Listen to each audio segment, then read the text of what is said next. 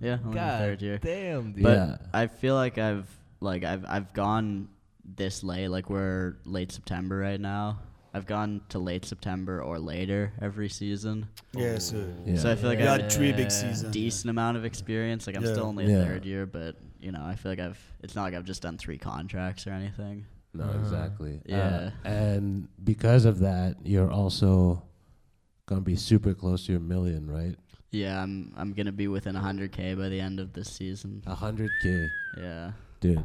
The, like out of s- damn. out of seven years I've been here, I haven't I haven't known anyone that's hit like a million in four years. Hey. In four years, that's crazy. Hey, Trevor Yeah. gonna do it fucking mid contract Yeah. next year, dude.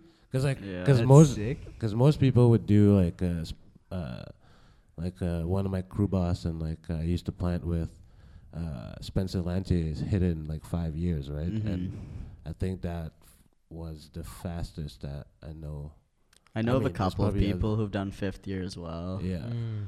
Yeah, I don't know if I've met anyone who's done But- fourth year either. but most most of them Yo. do like one contract. right? Yeah, exactly. They ball out hard on that one contract and then they- Yeah. they d- go do something else. I